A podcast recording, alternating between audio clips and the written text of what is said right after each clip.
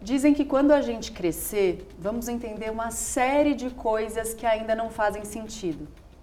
Mas a verdade é uma só. Nem depois de adulto a gente entende direito o luto. Por muitos motivos, ser pai ou mãe pode não ser um trabalho a dois. Mas quando a parceria é interrompida por uma fatalidade, a jornada fica muito mais complicada. Aguentar a dor e estar lá pelos seus filhos é com certeza um desafio extremamente complexo. Como encarar de forma natural? Dividir com os filhos um pouco da dor, falar apenas das memórias felizes.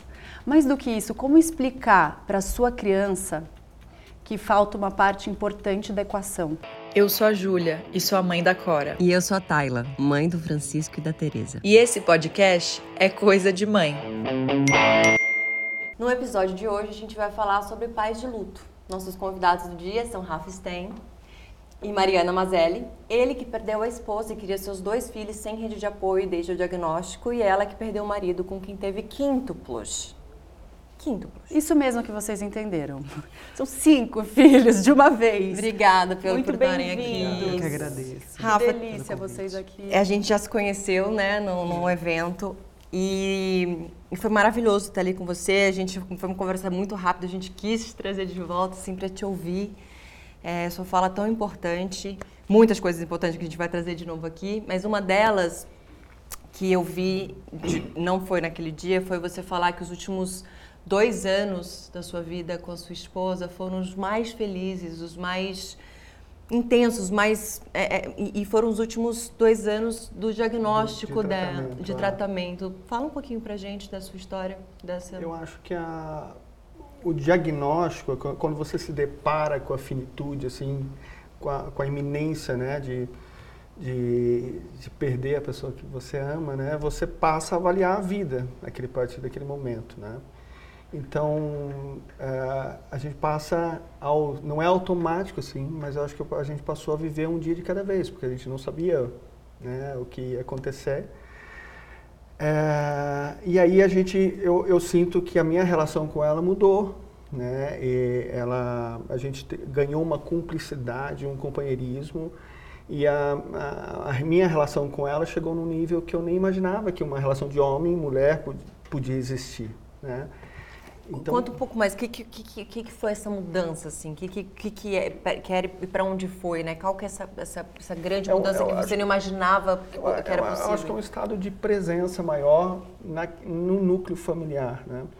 Então, eu até ali eu tava, tinha uma preocupação muito grande em prover a família, né? Claro, e então com dois filhos, uma, eh, trabalhava muito. A partir do momento que você eh, aquele futuro presumido não existe mais, então as coisas passam a ter outro valor, né? a, a- o prover, o dinheiro, a- as, os- as coisas perdem valor né? e você passa a dar valor para para as coisas pequenas do dia a dia, sabe? Para o ordinário, para o toque, né? Para você estar junto. Ah, Então, que era que isso... tudo que antes do diagnóstico eu imagino que deixava se passar com facilidade, né? Porque você está sendo você- engolido. normalmente a gente vai vivendo, eu entendo que a gente vai vivendo a vida cumprindo certo ah, ah, eh, script que a sociedade espera que a gente, né? Então a gente tem, estuda, depois a gente presta vestibular, Uhum. e, ah, trabalha, aí você namora, casa, você vai seguindo algo e muitas vezes esquecendo de ser quem você é, ou o que você quer fazer realmente, né? Então eu acho que quando você eh, vem o diagnóstico, você fala, "Para, que vida que eu estou vivendo? Né? Desculpa que- te interromper, Não, Rafa, tá. mas eu acho que é, é um bom lugar também para a gente começar. é, acho que é um ótimo lugar para a gente começar a entender esse momento do diagnóstico. Como eu queria ouvir dos dois, assim, Tá. porque eu, é, imagino que você tinha uma vida, Sim. né, ali, e depois do diagnóstico é uma vida transformada, né, que deve dar aquela sensação de cadê minha vida de 10 minutos atrás, antes de alguém me dar uma notícia. É. Então eu queria saber como foi o momento do diagnóstico para vocês, como, em que momento vocês fazem da vida, como vocês foram pegos, como essa notícia chegou, vocês estavam junto com os companheiros? Quer começar? Então, é, primeiro eu queria agradecer tá, pelo convite. É, para mim foi muito difícil o diagnóstico, porque uma semana antes do diagnóstico a gente estava curtindo um final de semana em família, numa praia linda. Eu tenho até muitos vídeos, né? Porque eu gravo todos os dias, então tem muitos vídeos desse dia, ele me carregando no colo, com os meus filhos na piscina, brincando, final de tarde na praia. E aí uma semana depois a gente estava dentro do hospital e eu com ele, foi quando eu, os, os médicos me chamaram e falaram: é um câncer é, um linfoma que tinha mais de 20 centímetros e pelo que a gente viu, na época até me mostraram em imagens, está é, em estado avançado e agressivo. Eu, meu Deus, como? Porque meu marido super saudável, né? Ele trabalhava com rede de lojas de suplemento, sempre dentro de academia, alimentação, corria na praia. E aí veio essa bomba para mim e ele ainda não sabia, né, que ele tinha acabado Você de fazer. Eu soube antes, assim, meu mundo ali desabou. Foi assim, é, um, é uma dor no estômago, é uma coisa, é uma sensação os, assim. Os filhos de vocês tinham quantos anos? Três anos, três anos e meio. Três aninhos e meio.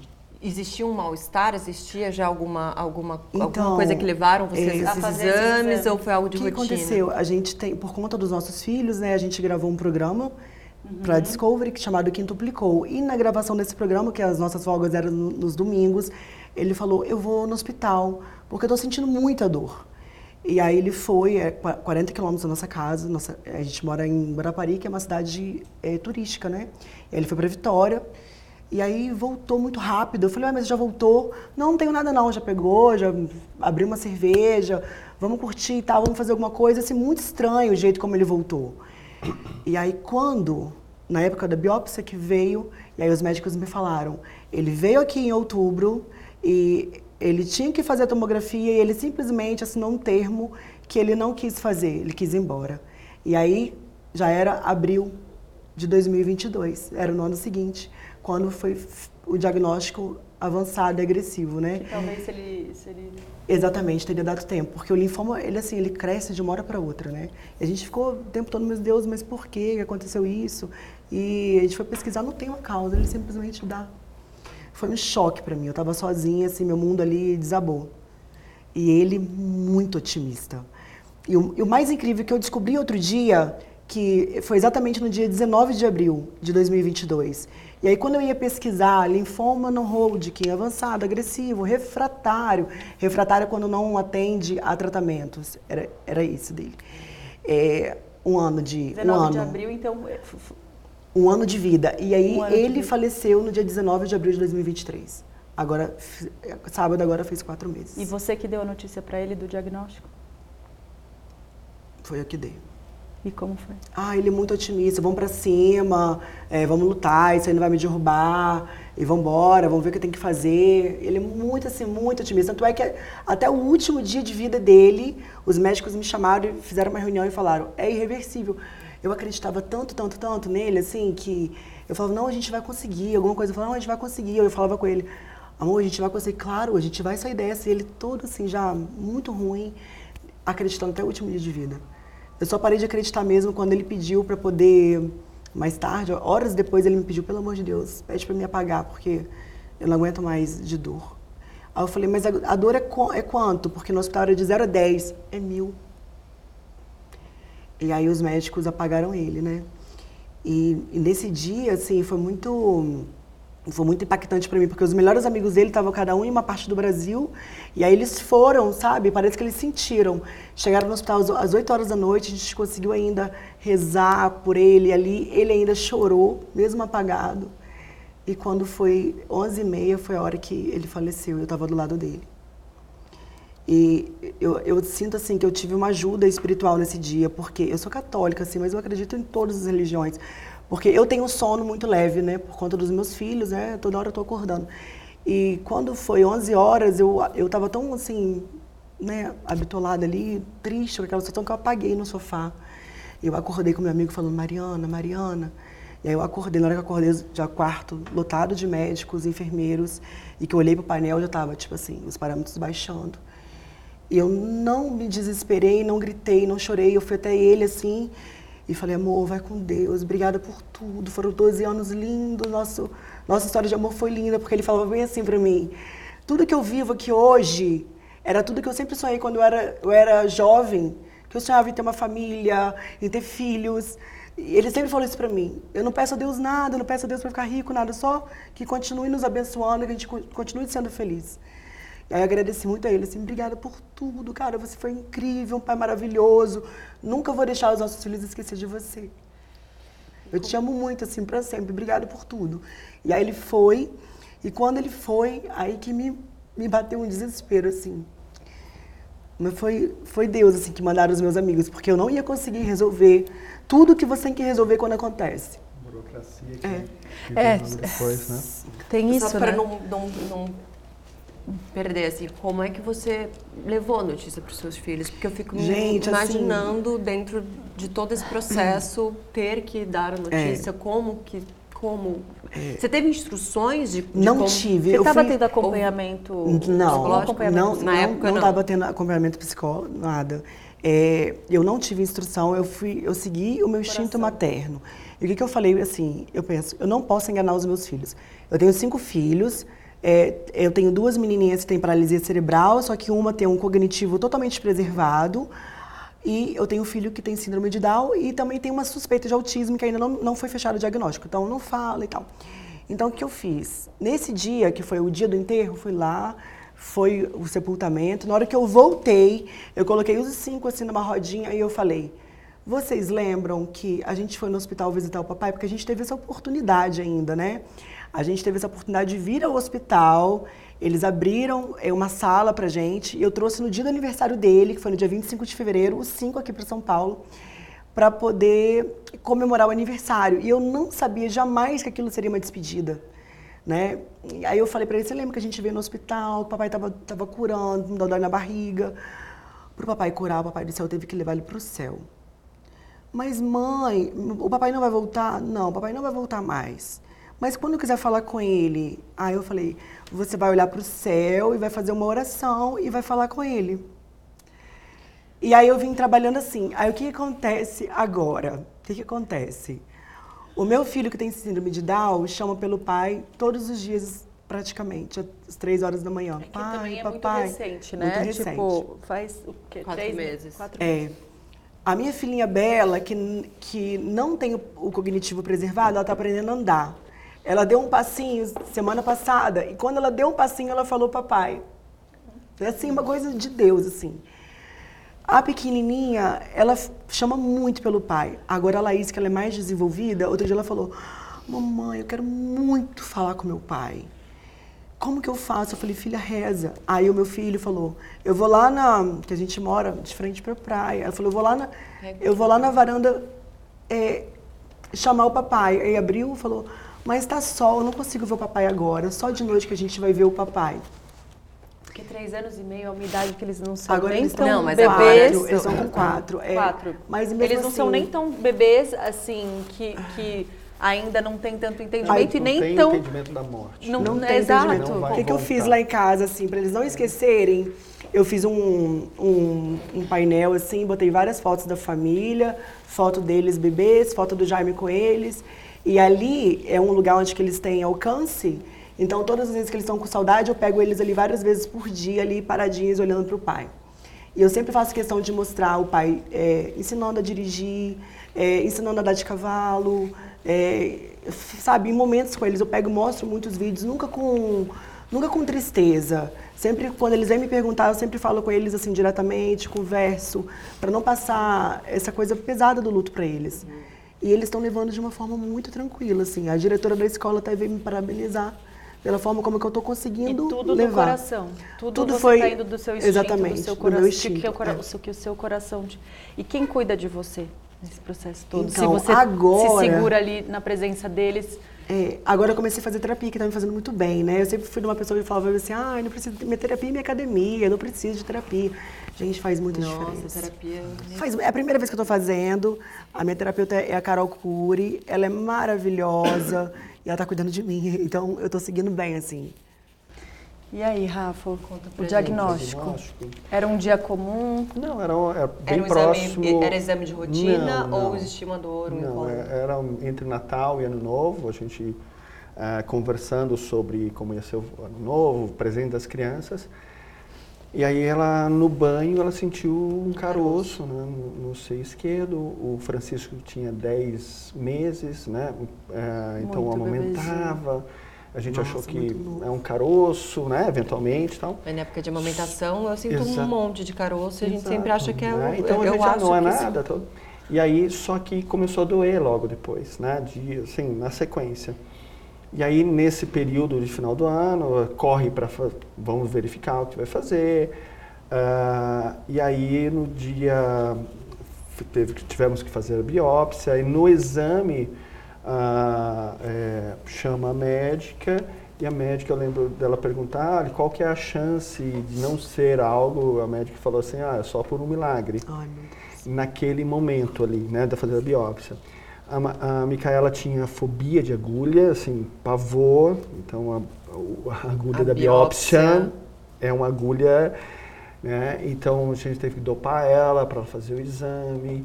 E aí ah, fizemos o exame, eu saio, vou chorar lá fora, volto, e depois tivemos que aguardar o exame, né? Aí, numa sexta-feira, a gente vai ao médico e aí o médico tem a co- confirmação. É um nós temos um tumor, temos um tumor sim. E aí, esse é o mundo, né? A minha primeira coisa que vem na cabeça é, falei, como que eu vou criar meus filhos sozinho?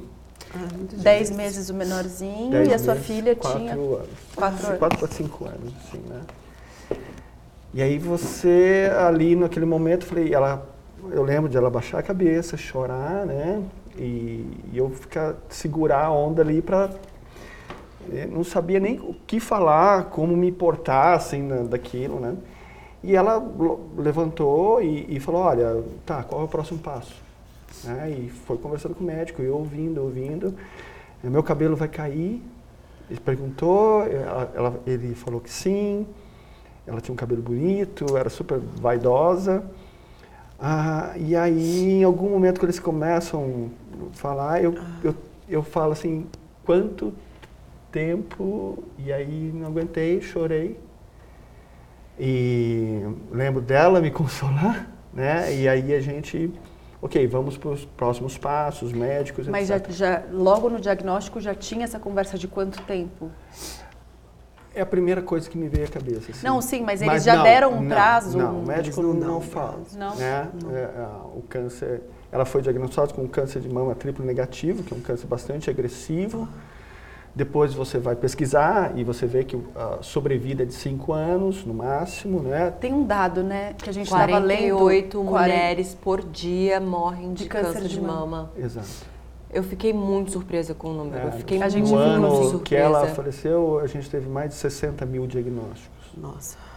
né? que é a principal causa de morte entre mulheres. né? Aliás, a gente só fala com mulheres, então vamos lembrar o quanto é bom a gente estar fazendo exames é, é, anualmente. Mamografia, de- dependendo da idade de seis É, em seis, e né? O que é Seis importante, seis, sim. assim, talvez a gente aproveitar o recado, é que assim a, a Micaela não fazia parte do grupo de risco.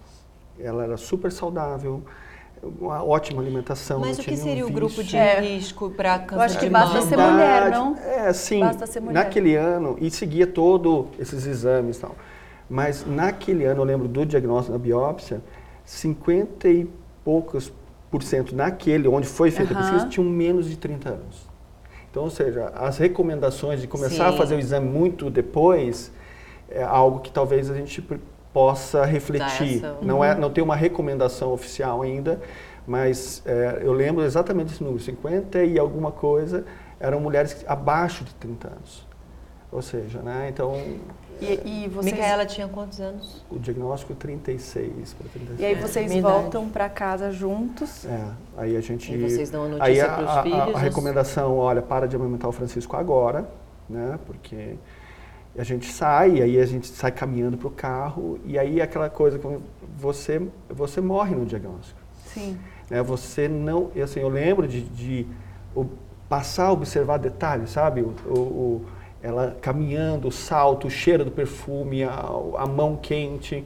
E falar, eu já não, a gente, eu já não reconheço mais. Não. É assim, a gente não se reconhecer. Porque tudo que a gente tinha planejado naquele momento se desfaz, né? Eu, eu lembro que a gente estava brincando, a gente ia fazer 10 anos de relacionamento, ah, e eu queria casar de novo o- em Las Vegas com o Elvis, aquela história. E, e- e não acontece, né? A gente sempre está provendo. Então ali, aquele momento, você Está passa a sempre rever. jogando pra frente É, as coisas, né? A, isso, vida. né? Então a gente sai de lá, vai comprar uma madeira do Francisco, porque ia ter que ir, ir comprar o, o leite, e vamos para casa. E aí a gente chega em casa, a Maria no centro da sala, e a gente vai, vai, não, ela vai, né? Uhum. Porque eu não, não sabia nem o que estava, assim, eu não sabia nem o que falar para minha esposa. Então ela vai. E mãe é um bicho muito não, é assim, louco a gente mesmo. homem muito- é, é. fogo. Mas ela escolheu contar assim que ela teve o Não, diagnóstico? Eu acho que ou ela, ela... teve, Não, nem, ela é- nem pensou em outra não, você não possibilidade. tinha outra possibilidade. Você não, é, assim, Não, não sei. É, não, é, ali, para nós, ali, no nosso caso, né? Então ela chega, brinca com a Maria. Olha, Maria, a mamãe foi, né? Tem os bichinhos dentro da mamãe. A mamãe daqui para frente vai precisar sair mais de casa e o cabelo da mamãe vai cair.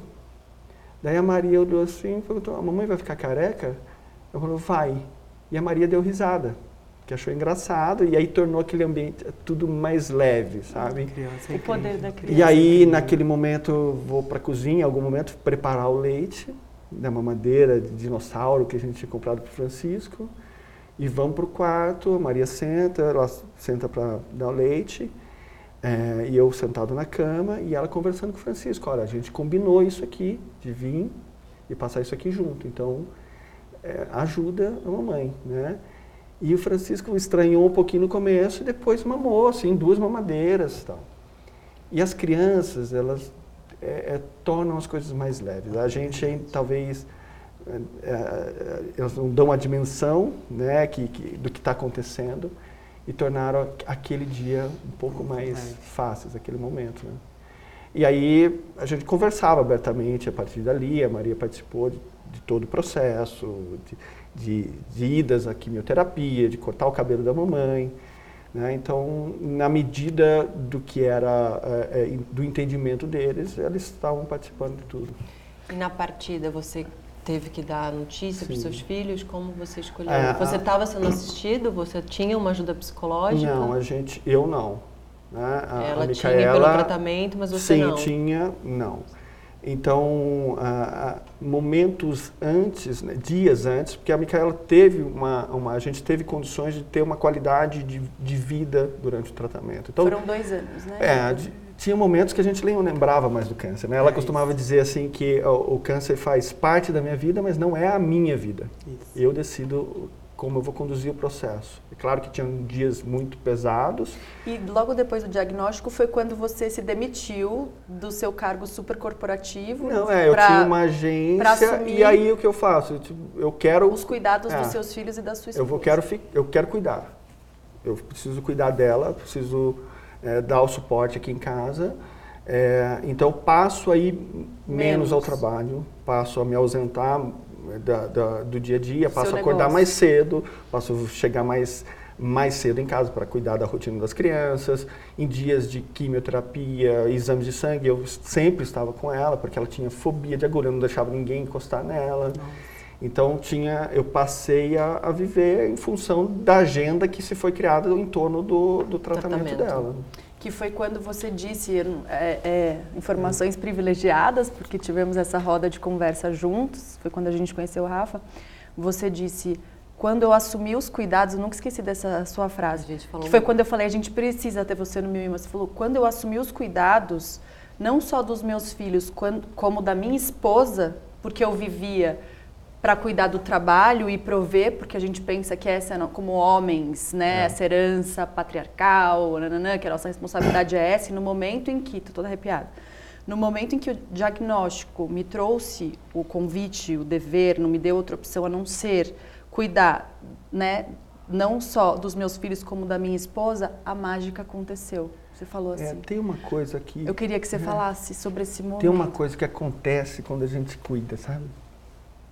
Porque a verdade é assim, eu, ah, eu, eu, te- eu quero ficar. Tem, um, tem uma decisão, porque é, um- é um- é uma escolha.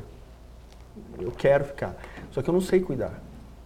Eu preciso admitir que eu não sei o que E muitos escolhem, escolhem não ficar 70 por descobrir, eh, pelo medo de... de- estatisticamente, 75%, 78% das mulheres são abandonadas no diagnóstico. Sério?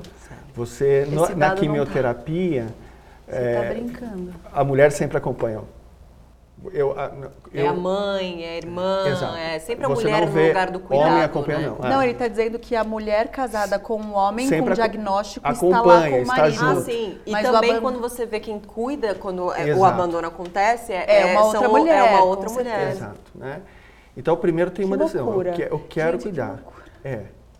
Que loucura. E aí a gente, ok, não sei. E claro que eu estou falando isso com distanciamento já, naquele momento eu não tinha essa consciência. Sim. Então eu quero ficar. Como que eu, o que que eu faço? Né? É, então eu lembro no dia seguinte, por exemplo, eu saio, era um sábado, eu saio para resolver coisas do apartamento, compras, etc. E eu não voltava, não conseguia voltar para casa. Porque assim, eu, não- eu falei, como que eu vou, o que que eu vou, sabe, eu, eu o que que eu vou dizer? Então, ela, eu lembrei de que ela tinha falado que meu cabelo vai cair, ela tinha um- uma, uma paixão pelo cabelo.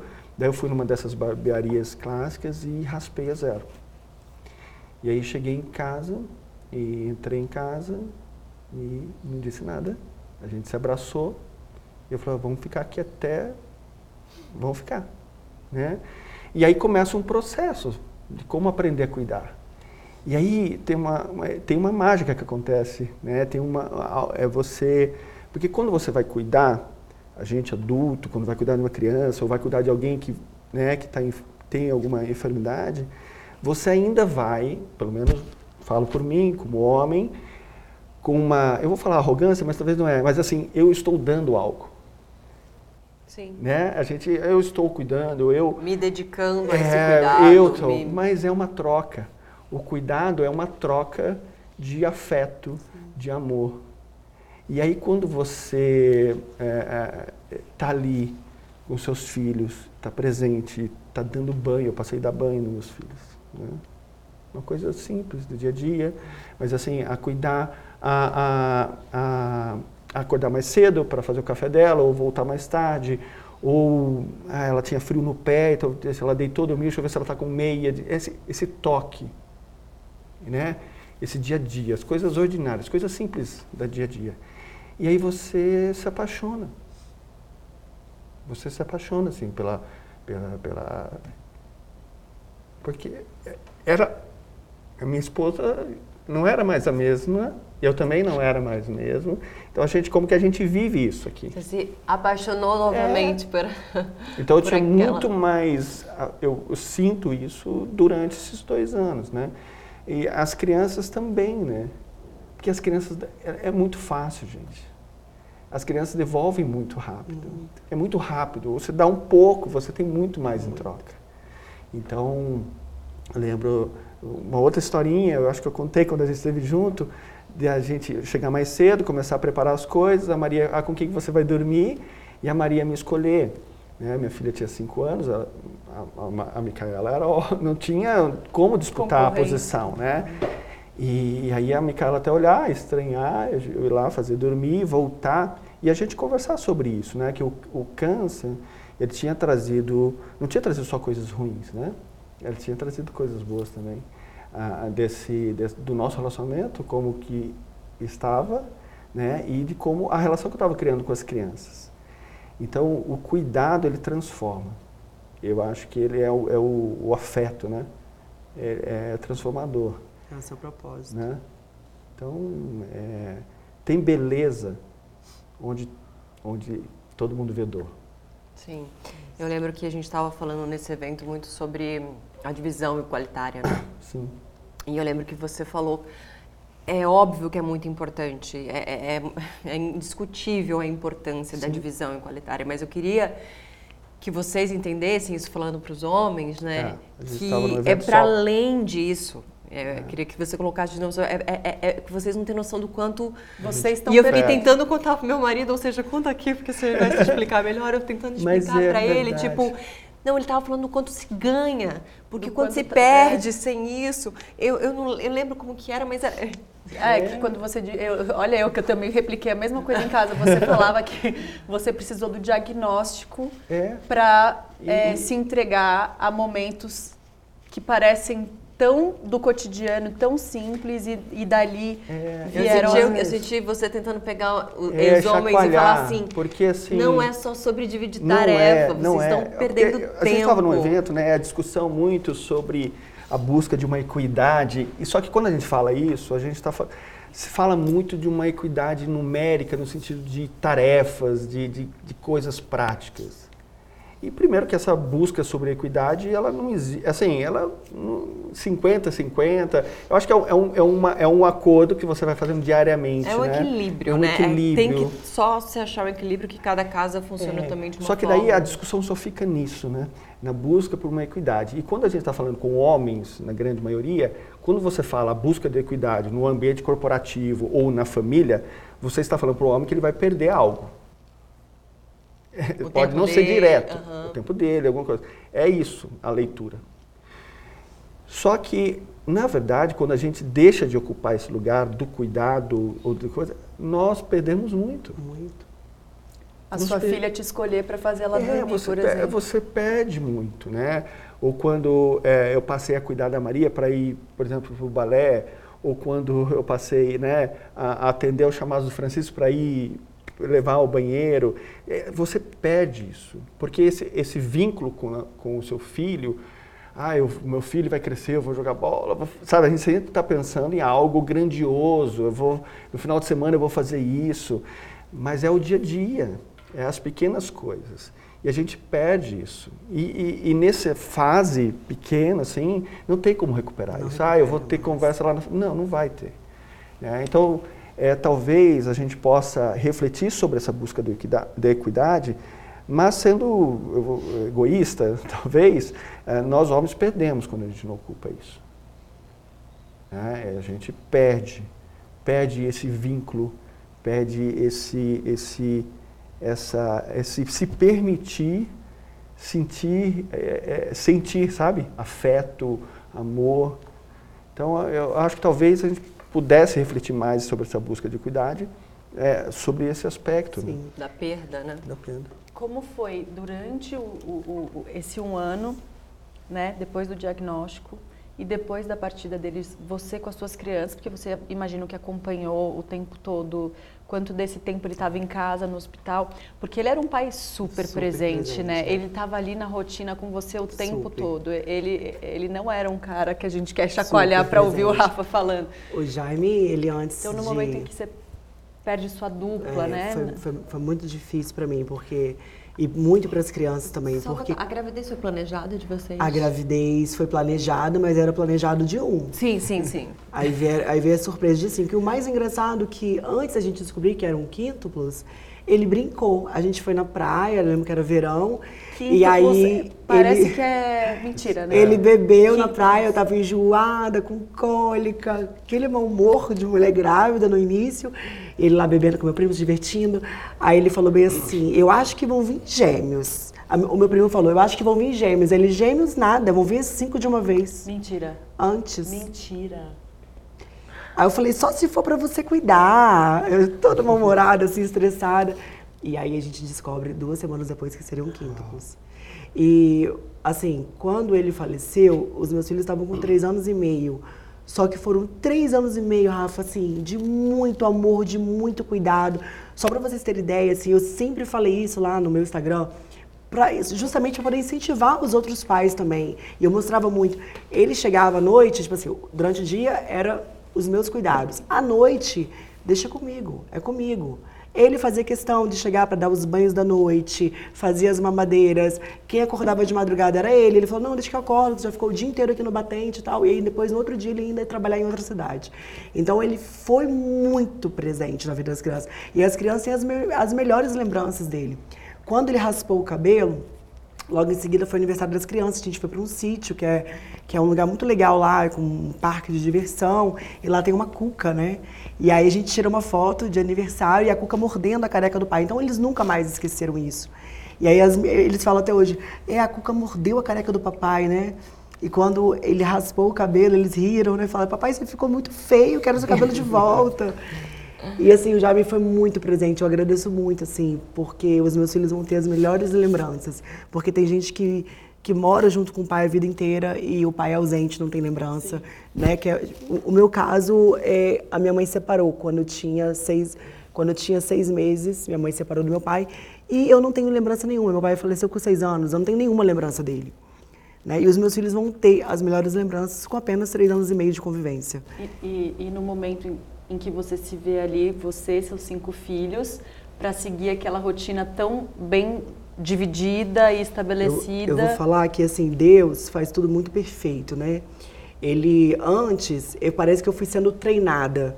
É, antes era eu e ele para tudo. Quando dezembro, passou dezembro, ano novo, ele começou a passar mal, veio para São Paulo e ficou quatro meses internado aqui até falecimento. E nesses quatro meses eu aprendi a me virar sozinha. Aprendi a levar carro para conserto. É, montei um carrinho, agora que eu tive que comprar um carrinho novo, falei, meu Deus, como é que eu vou montar isso? Peguei o manual e fui montar carrinho, consertei um filtro de casa, coisas que eu não tinha nem noção assim, de como fazia, né? E a gente vai se virando. Então eu, eu acho assim que acredito muito que Deus vai nos preparando para tudo. É. E quando ele faleceu, como já tinha quatro meses de afastamento dele, eu já tinha meio que dado um jeito, entendeu? É, qual, qual é a sua rede de apoio hoje? Eu moro com a minha mãe, né? E eu tenho, eu tenho uma, uma funcionária durante o dia, que ela fica de 8 às 4. E eu tenho uma funcionária que cuida da casa. E as crianças vão para a escola, né? A escola é uma grande rede de apoio. Mas assim, sábado, depois do meio-dia até domingo, eu não tenho ninguém. Assim, que minha mãe tem 75 anos, prótese no joelho. Então sou eu ali, ó. E os cinco filhos vão para a escola? Os cinco filhos vão para a escola. São na mesma salinha. Rafa, você. Eu, eu, não lembro agora se você com, com Micaela ainda criaram um, um e-mail, né? É, é, pra, são cartas. Sim. É, conta pra gente como é que foi essa, essa, Durante- essa decisão de deixar essa memória para Ah, os seus filhos. Foi assim, quando já com metástase, ah, a gente vai para uma quimioterapia, a médica me chama, ela está esperando, me chama para dizer que, olha, eu recebi um telefonema, o exame eh, veio alterado, ah, houve progressão, né? E aí as chances, nós temos mais dois caminhos, né? Nisso, a Adriana, que é a enfermeira que cuidou da minha esposa durante todo o tratamento, entra na sala e vira, olha, eu lembro exatamente, sentado, a, a doutora Suzana, a Adriana entra, quando ela vira, ela fala assim, olha, chegou a hora da, da Micaela escrever cartas para Maria, porque a Maria vai, um dia vai ficar mocinha e a mãe não vai estar aqui. Foi assim que, eh, que, que ela disse. E aí, eu, naquele, ó- naquele momento, eu falo assim, olha, peraí, deixa eu entender o que está acontecendo aqui. Né? Gente, né? Elas, eu lembro das duas vi- virem até mim. E aí, nesse momento, tem o, o...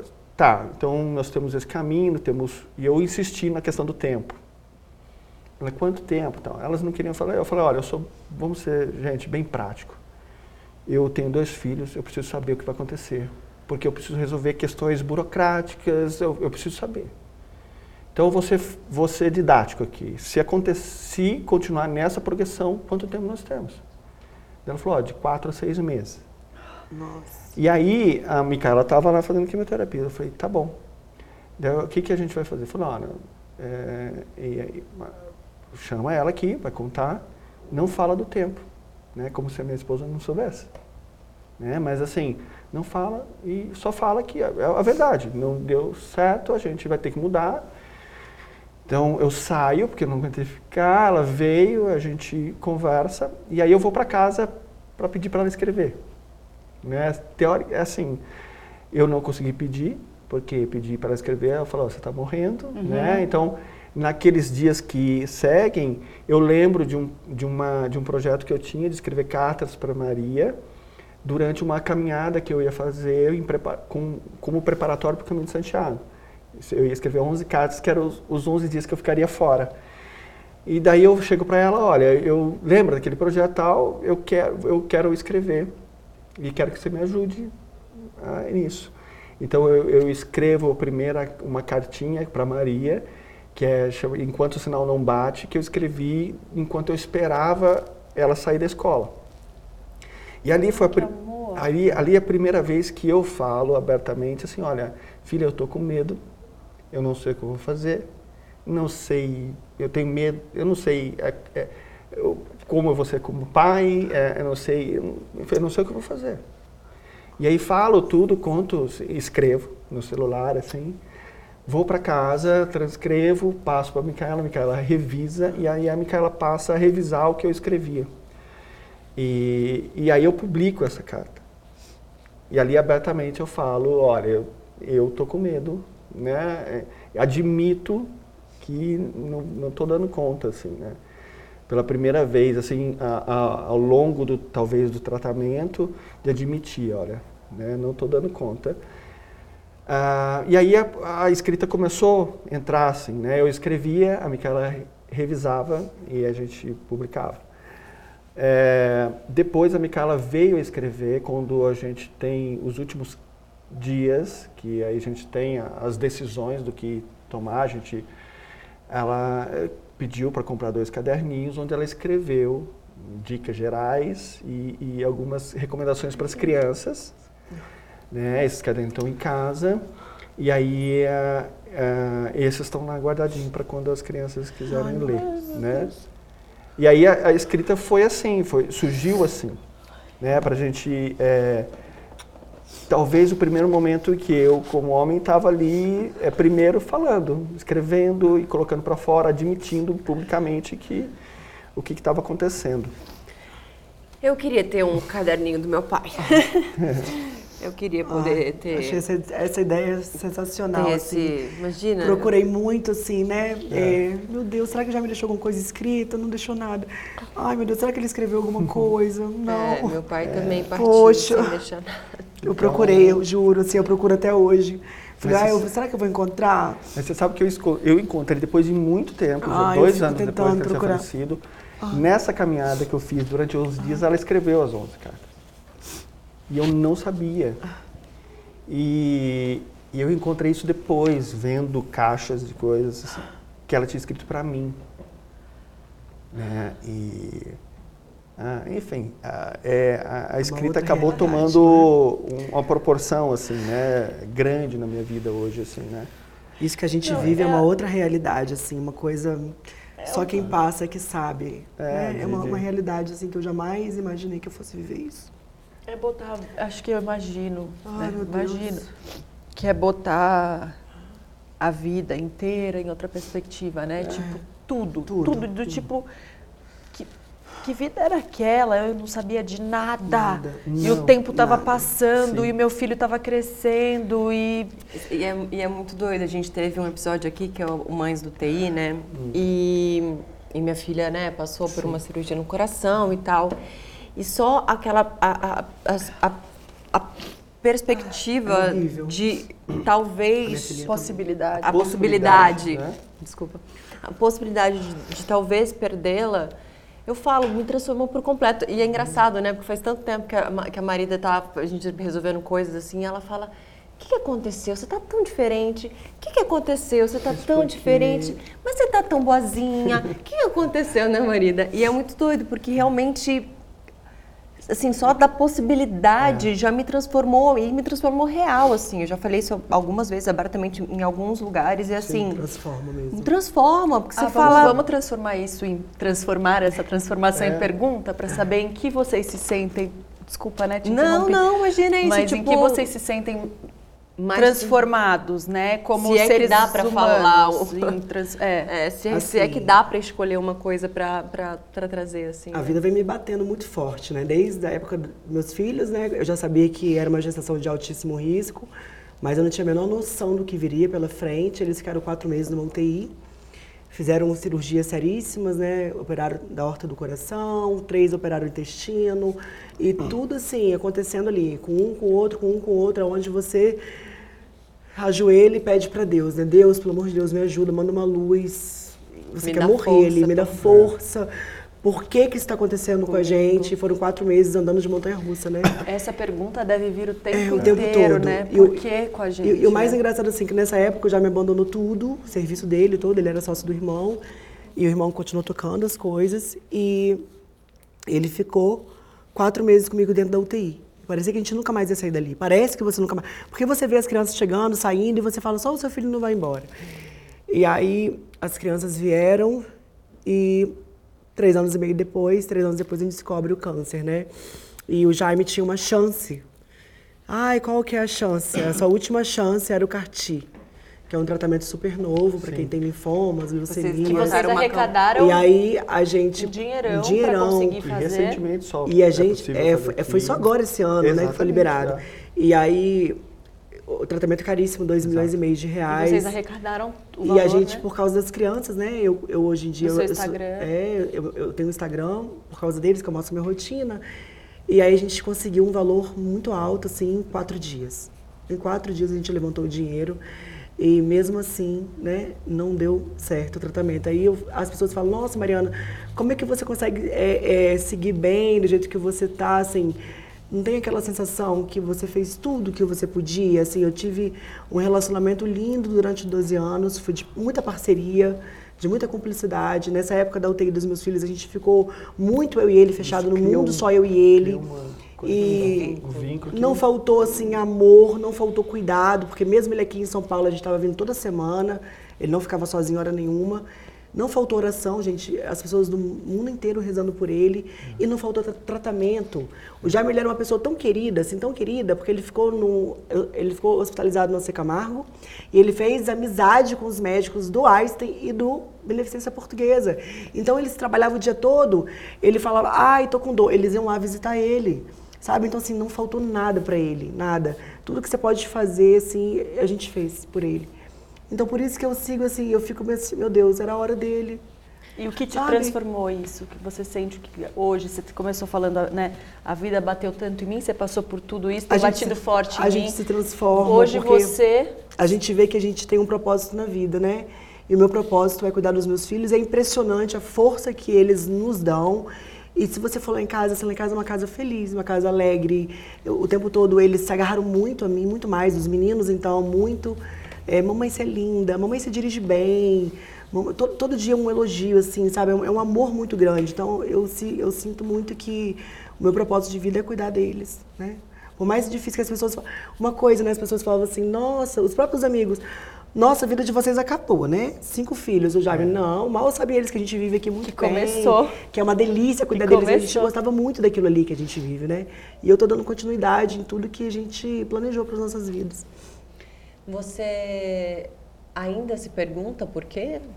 Ou Já, já se Eu, perguntou? eu acho que tem um primeiro Porque- momento, assim, de, de, né, do mundo gira em torno da gente, Claro. porque, Com a porque gente. a gente, porque ela, Uhum. né, diante de tantas questões, mas por que ela? É, mas, gente, isso não é uma tragédia, sabe? A gente tem que entender que isso acontece todo dia. Todo dia alguém morre atropelado, todo dia alguém tem um diagnóstico, né, como esse. Então, Todo isso- dia, 48 mulheres morrem É, do então, mesmo diagnóstico. É, isso é muito mais comum do que a gente pensa é, quando a gente passa a olhar para o todo e não para só o nosso mundinho, né? É, então, eu acho que tem num primeiro momento. Depois, não, né? Como eu disse, a gente foi vivendo. E aí a, a- perspectiva da, da, da finitude nos faz, nos obriga a estar presente ali, né? Sim. Então você passa a viver o dia. Então, às vezes, o que, o que a gente quer hoje? Ah, que ela não sinta dor e possa dormir tranquila e a gente possa comer uma comida gostosa. Gostosa. E aí quando você realiza aquilo, é o suficiente, né? Você acha que a, a sua maior transformação está aí? É, num- Nesse, no, No valor, dar valor É, para as eu acho que coisas o senti- certas. Hoje a vida tem muito mais sentido. Muito mais sentido. Hoje você Ah, não deixa acho. um dia passar. É, né? ou a gente não é, você fica todo dia lembrando, né? A vida tem muito mais sentido hoje, né? Eu gosto muito mais da versão do Rafael hoje. E eu, a, a única coisa, assim, eu gostaria que ela conhecesse esse, né? Sabe? E vivesse isso, né? Então, assim, é, é a única é, coisa, assim, que eu penso, assim. Mas eu acho que a, a vida hoje tem muito mais sentido, não por causa da morte, mas porque a gente pela vida, pelo que a gente viveu, né? Então as pessoas associam muito e, a, a, a, isso como uma tragédia, essa vida acabou agora, você vai lá na sua casa, como você disse, é, tem felicidade, tem amor. Tem amor, muito amor. Tem a presença é. dele. Muito. Né? Nas crianças, no passo, no primeiro passo da sua filha, né? tem a presença. Então eu acho que é, tem amor em tudo ali. É que quem talvez olhe de fora só consiga ver a dificuldade, a, dificuldade, a tragédia. Né? É difícil mudar esse, esse olhar assim. Né? Às vezes tudo que a gente precisa é escutar outra mãe. E chegou a hora de fazermos exatamente isso no Saque da Mãe com histórias do nosso público. Aqui, quem acompanha o Mil e Uma Tretas pode compartilhar com a gente coisas boas e coisas não tão boas da maternidade. É só você mandar o seu vídeo para contato arroba milyumatretas.com.br. E hoje quem conta um pouco da sua história pra gente é a Adriana Souza. Vamos ouvir? Vamos ouvir. Oi, mulherada, Mil e Uma Tretas, parabéns pelo programa. Acompanhei a primeira temporada e amei, então me senti muito à vontade, muito feliz de vir aqui contar um pouco também sobre a minha história, minha maternidade. Meu nome é Adriana Souza, tenho 34 anos e a minha maternidade é um tanto atípica, por isso que eu vim compartilhar com vocês hoje um pouco da minha história. Em 2021 eu fiquei grávida, foi a melhor coisa que aconteceu na minha vida. É, eu e meu marido tinha planejado 10 anos para enfim a gente conseguir né, uma maternidade, realizar nosso sonho e tudo mais. E, e foi realmente um grande sonho realizado. É, até o sexto mês da gestação, a gente ach... estava correndo tudo bem, isso era pelo menos o que a gente achava. E aí, quando eu entrei no sétimo mês de gravidez, eu descobri que eu estava com uma doença muito grave da gestação, que é a pré-eclâmpsia e a síndrome de HELP, doença que a Tayla também teve, então eu me identifiquei muito com a história dela. Mas a minha história teve um final bem diferente, é, infelizmente. Quando eu descobri a doença, ela já estava instaurada, o único tratamento era o parto, e eu estava com 28 semanas, eu estava entrando no sétimo mês, né? Então minha filha era muito prematura, era uma menina, Clarice, é, tive que fazer o parto com, de emergência, foi tudo muito conturbado, um pouco negligenciado, mas ela nasceu. Nasceu com 660 gramas. Ela estava com uma restrição de crescimento que os médicos não tinham visto, a gente não, não sabia do que estava acontecendo, né? Então, ela foi direto para UTI e ficou 15 dias lá com a gente, comigo, com meu esposo. Foram os melhores 15 dias da nossa vida porque a gente esteve na presença da nossa filha e pôde conviver com ela, mesmo que na UTI, 15 dias maravilhosos. E então ela partiu. A prematuridade extrema, né, junto com muitos outros fatores, fez com que ela não aguentasse e falecesse com 15 dias de vida. E então a gente viu a nossa vida de ponta cabeça, tendo que voltar para a vida, para o trabalho, para situações, para a família, com o colo vazio. Então, é, eu tinha uma cesárea que doía, eu tinha o leite que saía do peito e não tinha um bebê. O corpo não conseguia entender o que estava acontecendo. Então, foi a pior fase das nossas vidas. É, o, o, eu fui. A primeira coisa que eu fiz depois disso foi procurar ajuda. Precisava de ajuda. Né? O emocional estava destruído de viver, pensar, só de pensar em viver sem minha Clarice foi terrível. E aí então nessa procura eu encontrei o Instituto do Luto Parental, que é um instituto que acolhe mães, é uma rede de apoio, né, um grupo de apoio de mães que também perderam seus bebês em diferentes momentos da gestação, seja no começo, no meio no fim. E lá eu fui acolhida, fui abraçada, é, encontrei mulheres maravilhosas do Brasil inteiro, pude me é, é, é, é, ouvir a história delas, honrar a minha filha, honrar a história da Clarice, deixar que ela, a história dela ficasse viva comigo, com a minha família. Então as rodas me ajudou, me ajudaram muito a entender a minha dor, né? E aí, opa, cachorro que late. e aí então ouvindo as histórias dessas outras mães, eu entendi que aquele era um lugar seguro e que o mundo precisava ouvir essas histórias. não só a gente ali no grupo do Zoom.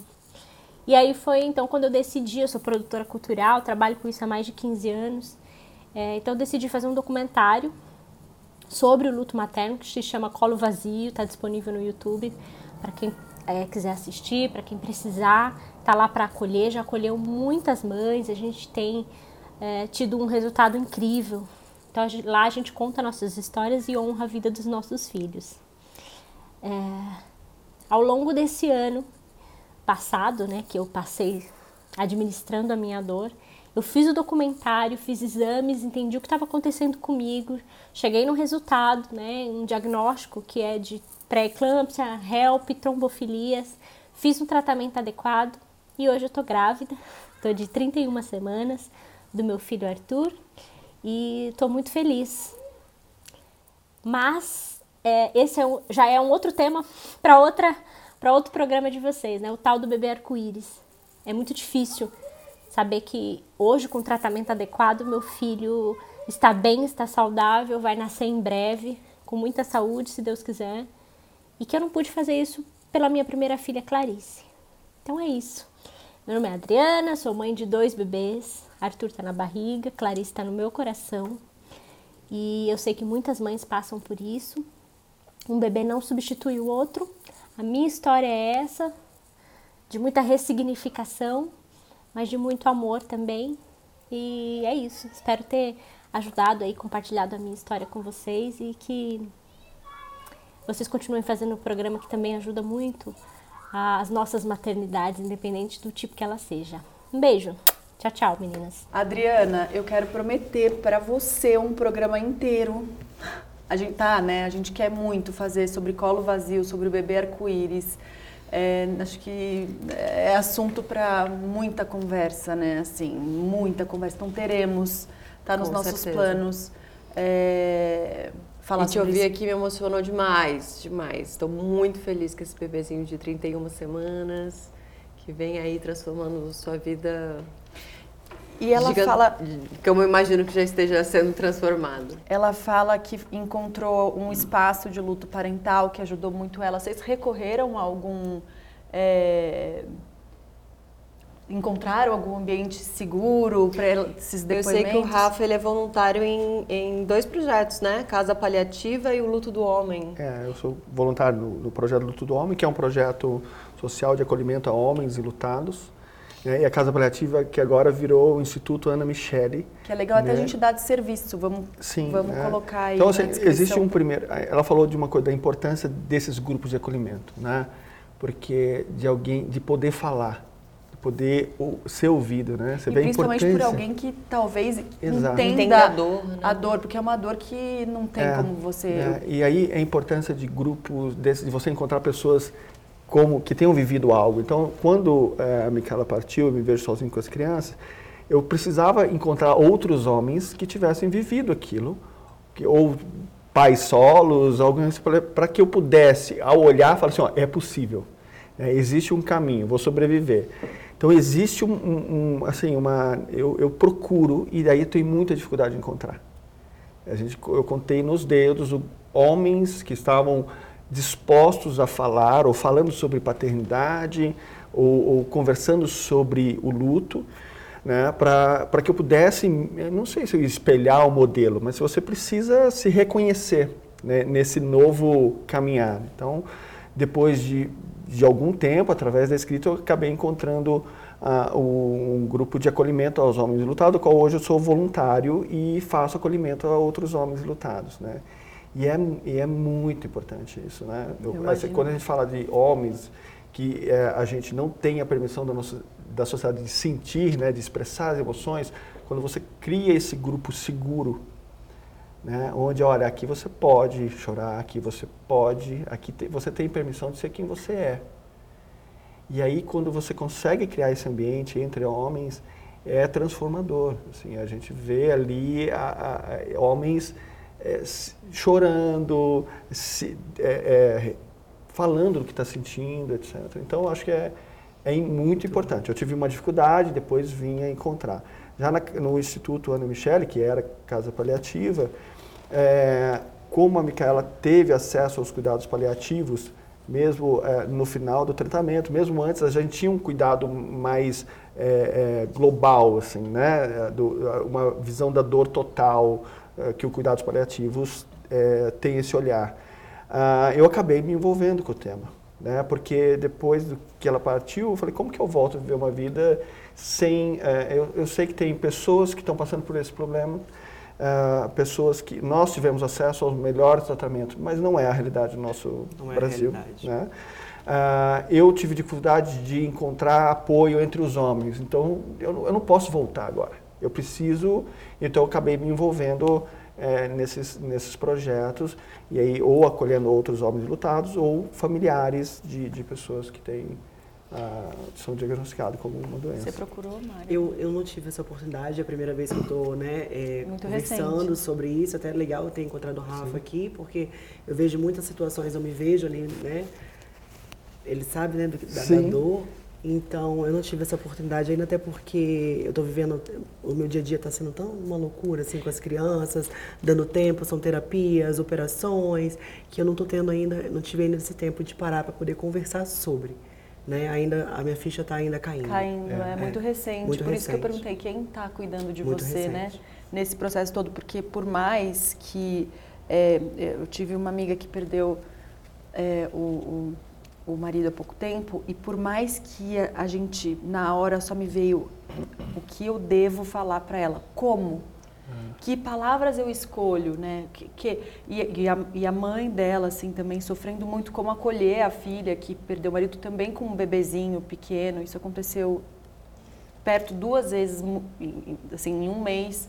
Foram duas mães perdendo os maridos com bebezinhas de, de um, é um ano e meio, menos de dois anos.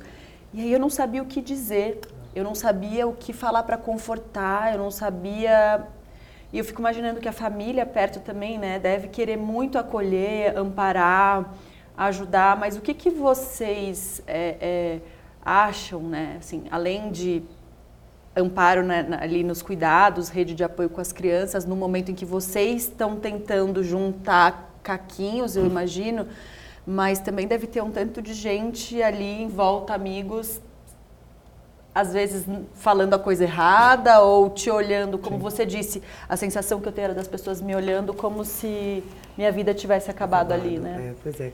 Graças a Deus, assim, é, eu tenho uma rede de apoio grande. Os meus amigos é, super me apoiaram, ficaram junto comigo.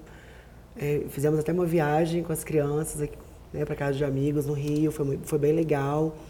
E assim, o dia a dia é muito difícil, porque minha, como eu falei, né, minha ficha está caindo. Uhum. Então eu sinto falta dele aos sábados, aos domingos, tenho que me virar em coisas que antes eu não, eu não tinha que pensar. E a falta que ele faz, assim, é gigantesca.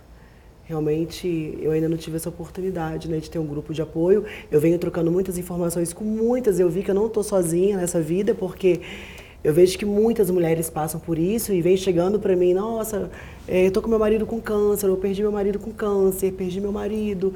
E eu venho trocando muitas informações ali no, na minha rede, né? Apenas isso, mas eu ainda não encontrei um grupo para poder trocar essas informações, que é muito importante. Sim, é, mas só eu levei seis meses para buscar ajuda. Então, assim, tem um tempo, é. um período que você se volta eh, né, para os filhos, para aquela. Eu preciso estar ali, eu preciso cuidar. Então, a ficha ainda não caiu. É um modo é, sobrevivência é, o modo ainda, no, né? É, eu tô no modo sobrevivência, é isso, é, é isso. Você parece, falou tudo então, agora. Leva eu tô tentando tempo, me proteger assim. da dor, não tem? Eu, eu não quero tá sofrer, ali. eu quero me proteger da dor. Mas uh, quero me refletir ocupar, sobre me ocupar, me isso, ocupar. assim, É ah, e, essa foi, eu já comecei a procurar o quanto antes. É, vai parecer óbvio falar, mas assim, eu é, é, hoje eu sei que é importante, mas eu demorei também. E aí o quanto é importante encontrar esses espaços. Então, o quanto antes, se tiver tendo a oportunidade, você se sentindo à vontade, bem para fazer aquilo, é, é, muito importante. Rafa, você, você inclusive, eu, eu acho que eu vi em algum lugar onde você disse que inclusive é, seus amigos se afastaram, né? Sim. Isso ah, foi no processo do tratamento ou foi depois? Ao longo do tratamento e depois, né? Porque é, a vida continua né, para todo mundo. Depois que acaba aquela procissão né, do, do momento do, do, do sepultamento, a vida continua para todo mundo. Todo mundo vai para casa e aí o pior momento é depois, quando você está em silêncio. Né? Porque, porque daí não tem, né? existe uma comoção ali naquele momento, mas depois... E eu acho que, no meu caso, os amigos homens, os homens se afastaram. E, eu, eu, assim, e aqui eu falo, não, não existe uma culpa, eu acho que existe uma, uma falta de habilidade de nós homens de como lidar com aquilo, né? como que falar com alguém ou com um amigo uh, no meu é caso. Cuidar, isso, é como isso, cuidar, como cuidar. Né? Como cuidar, eu encontrei, ao cuidar. É, eu né? encontrei apoio nas mulheres, foram as amigas da minha esposa que te se tornaram minhas amigas, assim. Né? E, e foi muito interessante acompanhar esse processo, para mim foi muito importante, porque eu, eu passo a rever, tá, eu quero, quero né, largo tudo, vou ser pai, né? Só que antes de ser pai eu sou homem. E o homem que eu aprendi a ser não dá conta de viver isso. Não dá conta. Eu não tenho repertório, eu não tenho conhecimento. Então, eu tenho que rever o que eu entendo que é ser homem. Esse conceito do que é ser homem. Então, eu começo a participar de grupos de homens, não só de grupos para né, discutir sobre masculinidade. E ter amigas, mulheres, foi muito importante. Sabe? É, é, é saber que eu podia ter é, a, a, uma figura feminina é, sem, é, é, como próxima. Assim. Foi muito interessante assim, ver esse movimento acontecendo. E, e aí eu acho que assim, eles se afastaram, mas eu também me afastei, sabe? Eu também precisava de um tempo assim. Pra, né? pra E como eu decidi viver aquilo, então eu tava, fui fazer cursos sobre a morte, sobre o luto, uh, uh, escrevia, eu, eu virei um, né, eu Você- era o cara que falava sobre isso. Então se você não está preparado para falar, você Você falou uma coisa que até aproveitar desse, desse Sim. seu desses cursos, de tanto que Sim. você foi atrás de se entregar mesmo para viver isso Sim. como você está falando, é, você fala, tem aquela caminhada sim, e depois vem o silêncio e a vida segue para todo mundo e você tá lá enlutado, né? É. Existe essa palavra, Sim. enlutado? Enlutado, Você sim. tá lá enlutado. É, O que, que você diria para quem está vivendo esse luto agora? O que, que você diria para Mari agora, que está vivendo aí ne- nesse, nessa, como a Tayla disse, mo- modo Sobrevivência. sobrevivência? É, o que mais te ajudou? O que, que você... Assim, é, quando você vai atravessar um deserto, assim, eu, é uma caminhada que é muito individual. A minha dor, Mari, é a maior dor do mundo para mim. A sua é a maior dor do mundo para você. E a gente se encontra nessa dor. né? Esse processo de caminhar nesse, nesse futuro é, é como se assim, ó, você é, é, tem um terremoto, aí depois de repente você acorda e você já não enxerga mais nada, não, tem, não, não consegue ver caminhos mais. Então você tem que reconstruir esse caminho, né? E ressignificar, enfim. E esse passo é, é seu, é individual. E talvez no meio desse caminho você encontre pessoas que vão te dar um copo de água, vão te dar uma palavra de incentivo ou só vão estar do seu lado. Às vezes a gente tem preocupação do que a gente falar para alguém lutado. Não Às vezes é só os precisa falar é nada. E às vezes a gente tem receio de falar, né? Porque quando a gente fala, eu vou ter que dar, lidar com a minha dor. Os amigos que vêm falar, ou não vêm falar, ou falam algo, o que eles, a, a postura deles diz muito, sobre eles do que é a situação, de lidar Claro, com isso, com né? certeza. Então, às vezes, é, é, tá presente, olha, e, e conversar, olha, Tô aqui. eu não sei, Tô aqui. eu estou aqui, É. você- né? Às vezes, é, eu estou aqui, você me fala o que, o que, que eu posso ajudar. Então, talvez Mas uma é coisa isso, que eu não né? gosto muito que façam, assim, por exemplo. Aí eu vou pra academia. Chego na academia, ai, Mariana vem chorando falar Ah. comigo. Ai, isso acaba comigo. eu falei, poxa, tô aqui pra Fica me digna. distrair, assim, sabe? Eu tô nesse momento, assim. Então, assim, fala só comigo, tô aqui, tá? Vamos, continua que eu tô te olhando. Vai que eu tô te É. Vendo. Ao, ao verem, ao verem Vai que eu tô você, te vendo, elas assim. têm que lidar com aquilo. É, entendeu? Aí se imaginar aquilo. É, por Então, exemplo, é, é complexo. Eu tenho um primo que era muito amigo dele. E aí eu convido, é, assim, amo meu primo de paixão. Convido ele para ir a algum determinados lugares. Quando eu olho, ele tá chorando pelos cantos. E isso acaba comigo, sabe? Assim, vamos cada um lidar com sua dor e vamos tentar, né, ir, porque é muito difícil. Você não tem mais a presença física de uma pessoa que você planejou ficar o resto das suas vidas ali. E você tem que lidar com a sua dor e com a dor do- de Aí, todos. e é luto, muito a gente tem uma difícil. coisa desse, dessa trajetória, Mari, Minas, é, É que a gente fala, a gente aprende que luto tem que ter um fim, né? O um momento disso. Isso não existe. Não existe. Não existe. Quando a minha filha fizer 15 anos, eu vou lembrar. Até porque é cíclico, né? Cada hora é, está de um jeito, então, né? É. Aliás, e, e quando sua, sua filha ficou mocinha? Então, a gente está nesse processo, nesse momento, de, de, de, ter as primeiras conversas, né? Ai. Então, é, é, algo que eu nunca me imaginei, né? É, vivenciando. Então, quando a Adriana lá atrás fala, olha, é hora de escrever porque a mãe não vai estar aqui, não, mas o pai vai estar aqui. Então, para mim, era muito importante que fosse eu, que seja eu esse momento, que eu venci isso com ela. Então, é, bom, eu, eu fui primeiro estudar, né? Porque nós, a gente não sabe questões biológicas. E ao estudar isso, a questão física, hormônios, ao pesquisar realidades de outro país, você vê o absurdo quanto a gente, homem, a gente não tem ideia, né? E, é, e ao, ao fazer isso, a gente passa a olhar também a mulher de outra forma, né? Então, a, recentemente, né, a, o momento está próximo, então comprei livros, etc. E aí a, a maneira que eu encontrei com ela foi de, de, iniciar essa conversa, a escola já tinha iniciado alguma coisa, é de chegar com um livro, falar, olha, o papai comprou esse livro para a gente ler junto. Só que aí a, aquela conversa tinha um peso muito grande para mim, e aí eu já, essa era uma conversa que a, gente, que a sua mãe teria com você, mas eu estou muito feliz de, de, poder vivenciar isso com você. De forma Daí leve. a gente já começou a chorar, né? É, a Maria se emocionou, eu falei, ah, você está envergonhada? Eu falei, tô. Eu falei, eu também tô. Então, a gente vai fazer o seguinte, eu vou ler um pouquinho, você lê um pouquinho, depois a gente conversa, assim, né?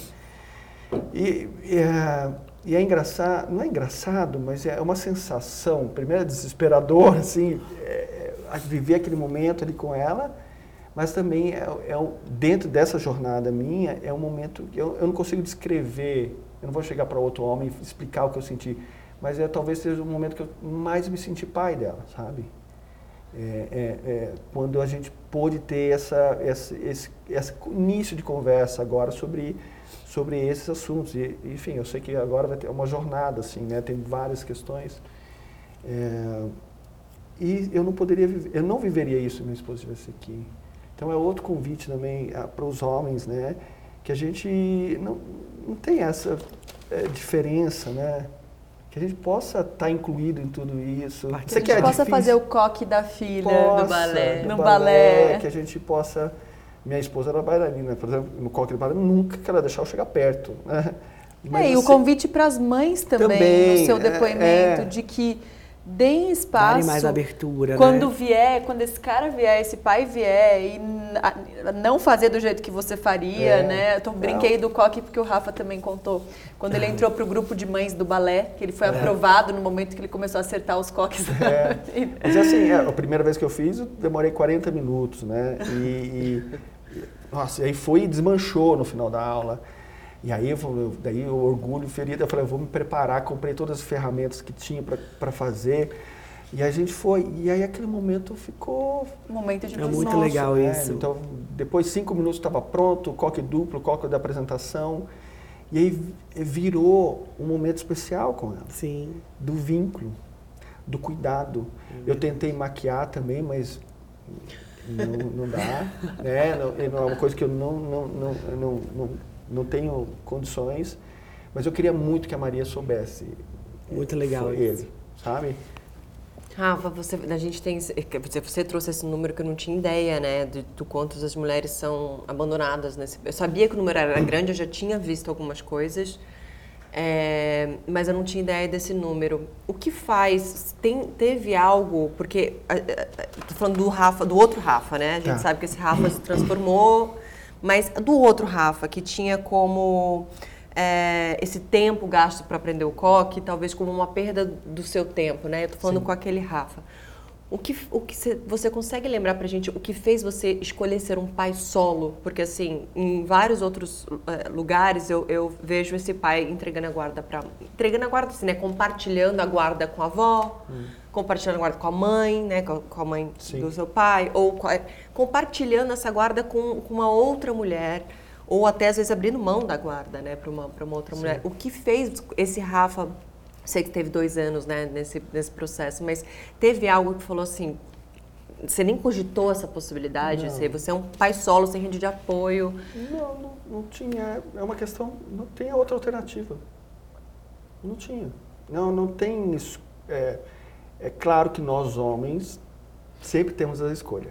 Né? A mulher, geralmente a mulher não tem. Sim, é. Né? Mas é, para mim não tinha outra possibilidade que não fosse essa, de, de cuidar deles. Né?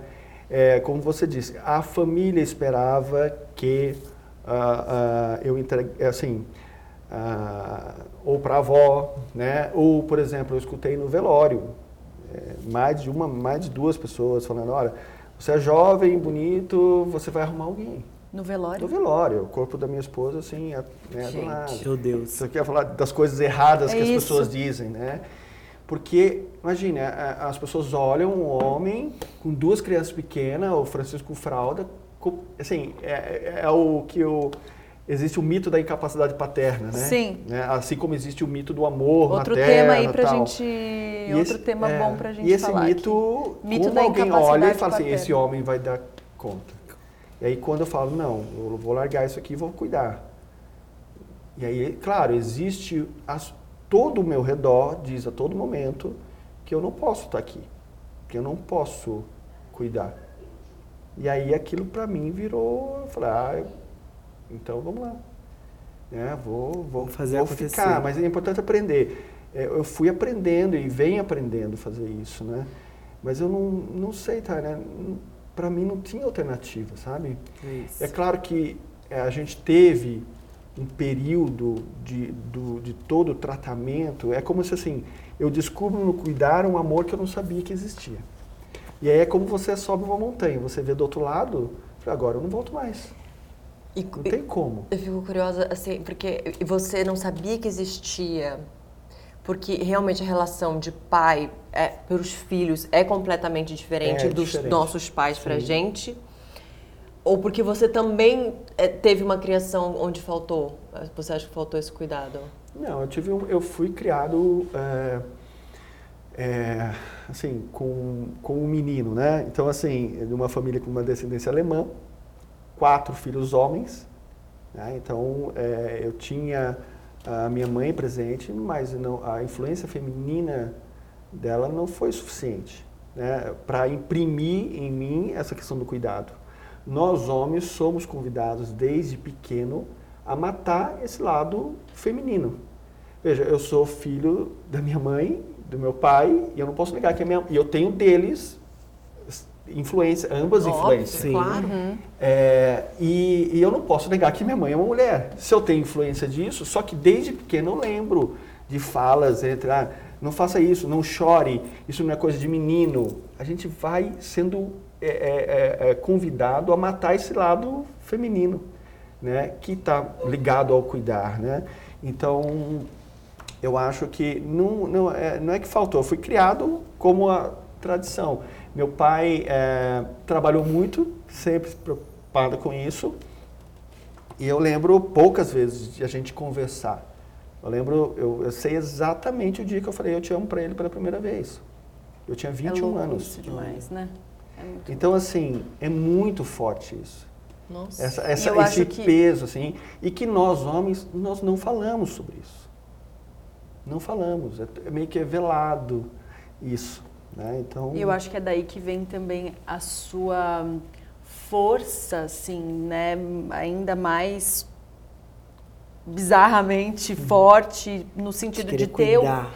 de ter o marido que te entregou, né? Foi. Tudo isso durante todo o processo. Você compartilha muito, vocês tiveram né, programas juntos mostrando isso para todo E o mundo. mais engraçado, assim, né, é que o Jaime, ele era todo grandão, assim, né, todo zarrão. Só que ele, eu tenho, né, é, lembranças dele, vídeos, ele pintando a unha da Laís, dançando balé com ela, fazendo o cabelo, porque ele fazia questão disso, né? Então, assim, apesar dele, né, aquela figura dele muito machão, assim, mas ele tinha um lado feminino muito legal, assim, muito bacana, em que as meninas, né, todos eles vão ter os- as melhores lembranças As dele. melhores, é a tal da, Inclusive, da poesia na dor, né? cozinhava, Que, que você tava quem falando. cozinhava nos finais de semana era, Era ele. ele. E eu queria, inclusive, assim, é, também pensando, eu estou pensando muito em, em- em- quando eu penso no que perguntar para vocês é nas pessoas que estão ouvindo a gente, principalmente os enlutados ouvindo a gente, como a gente pode, que eu imagino que eles venham ouvir a nossa conversa procurando algum conforto, algum caminho, talvez estejam num modo é, de sobrevivência como Automático. você, Mari. E é, o Rafa teve dois anos ali de diagnóstico, né, de, de, de, de tratamento. É, o Jaime foi um ano. Vocês acham que o fato de, de ter um diagnóstico e a, a, a, a notícia, né, tipo, a partida, ele te prepara, ele tem um tempo de tratamento do que uma fatalidade. Você teve o tempo das cartas, você teve o tempo de elaborar, você teve eu, tempo. É, eu, eu, penso nessa, nos enlutados. Como. É, primeiro, assim, no nada susto, nos prepara né? para isso. Prepara. Né? Por mais. Porque assim, a gente fala assim, como eu me preparo para vivenciar isso? A gente associa isso a não sentir. Então eu vou imaginando, eu não vou sentir. Não tem como. Não tem como. Né? Eu sabia quantos dias, eu sabia que ia ser aquela semana, eu sabia, mas quando aconteceu, quando ela parou de respirar, eu não tem nem nada te prepara para aquilo. Né? Agora, eu acho que sim, que a gente precisa abrir espaços para sentir, para vivenciar a dor.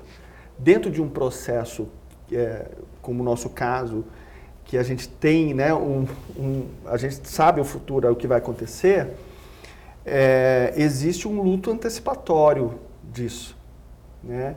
Então assim, no caso, antes. é, então você sofre aquilo. Que... Não, eu acho que não tem uma, uma classificação que é importante, talvez a gente, é, é, ai, o luto da mãe pela perda do filho é maior que o luto. Não tem essa classificação. Para cada um é maior dor. E a gente precisa entender que o sofrimento ele é individual. Então a gente precisa olhar para essa dor com uma singularidade que ela tem. Né? Então, o jeito que talvez uh, eu tenha lidado seja diferente, certamente, do que você lida com isso.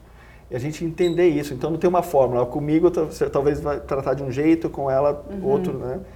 É, eu acho que a gente precisa de, é, é, se permitir sentir essa dor. Né? Porque a gente é convidado na sociedade que a gente vive a não expressar a nossa dor, a não vivenciar isso. E a gente precisa sentir isso para abrir espaço para que outras coisas possam nascer. Eu... Para que você possa é, a, a, dar espaço para que o amor, outros sentimentos, assim como você relatou, você chega em casa e existe isso, né? Existe uma alegria. É. Você falar isso, me... nossa, eu, eu perdi meu pai, né, quando eu tinha 17 anos. E é muito doido, porque te ouvindo falar, é, eu entendi muitas coisas, porque eu, quando meu pai faleceu, eu não vivi o luto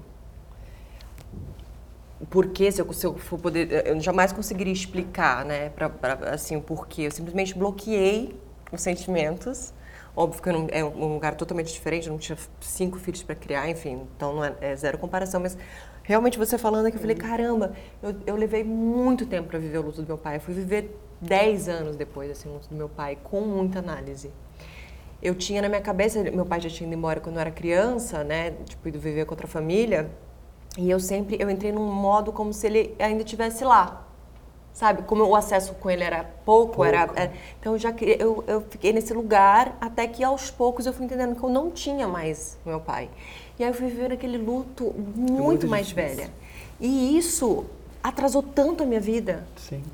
Tanto a minha vida nas minhas relações, o quanto eu busquei me relacionar com pessoas igual ao meu pai e que não em lugares não legais. Meu pai Sim. era alcoólatra, meu pai tinha alguns problemas, enfim. Então, o quanto eu, eu, eu, eu busquei pessoas iguais, o quanto, eh, nossa, o quanto eu atrasei a minha vida por escolhas erradas, por não ter mexido nesse lugar, por não ter tratado é. esse luto, não ter vivenciado esse luto. Tratado o luto não, porque acho que não é isso, mas, é, mas ter é, permitido viver é esse vivenciado. luto. Vivenciado. Vivenciado. A gente tem, é, é, é, existe uma beleza, eu falo disso assim, existe uma beleza nesse sentir a dor, sabe? Se permitir sentir, porque ao vivenciar isso, você foi disse foi vivenciar mais velha, como isso talvez tenha te Nossa. aberto para, né, enquanto você engraçado que eu sou outra assim, é realmente caso, assim, uma... não é porque eu bloqueei a dor. É, o meu dia a dia é um dia a dia totalmente atípico, assim, Sim, né? Eu tenho três cinco. filhos não. com quatro anos que eles não andam. Então eu passo o dia inteiro muito ocupada. E além disso, hoje eu tenho que trabalhar, né? É, por mim claro. e por ele. Então, assim, na hora que eu boto a cabeça no travesseiro, que eu, que eu tenho esse choque de realidade, meu Deus, não tenho mais ele aqui do meu lado, às vezes para poder pegar, sabe, uma palavra, uma ajuda. E aí é a hora que eu vivencio minha dor. Mas uma coisa que eu não faço é uma coisa que ele também não, não ele não, ele, ele, ele não gosta, ele, ele não ia gostar. Eu ficar o tempo todo vivendo na rede social, dramatizando essa situação, uma coisa que eu não vou fazer jamais.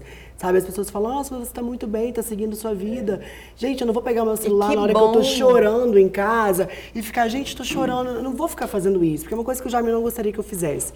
Então, assim, eu sofro quietinha, é, a minha, a minha, o meu luto está vindo, tá, a minha dor, assim, tá só aumentando, né? Quanto mais o tempo vai passando, você vai, não volta mais aquela Mas situação. Uma, você falou uma coisa muito importante, Mari, que é assim, é, independente da forma como você vivencia, eu não quero, ele não gostaria, enfim, eu não quero ficar ali me lamentando. Eu quero viver assim. É você se permitir Sim. viver assim. Mas veja, você fala de uma coisa, ah, os outros esperam que eu. Porque o que, que se espera de uma mulher que perdeu o marido e tem cinco filhos. Às vezes, a primeira é, vez, eu lembro, olha, a, a imagem, olha, exatamente. A gente tinha feito uma reforma lá em casa e eu tinha é. que fazer uma publicidade de um granito.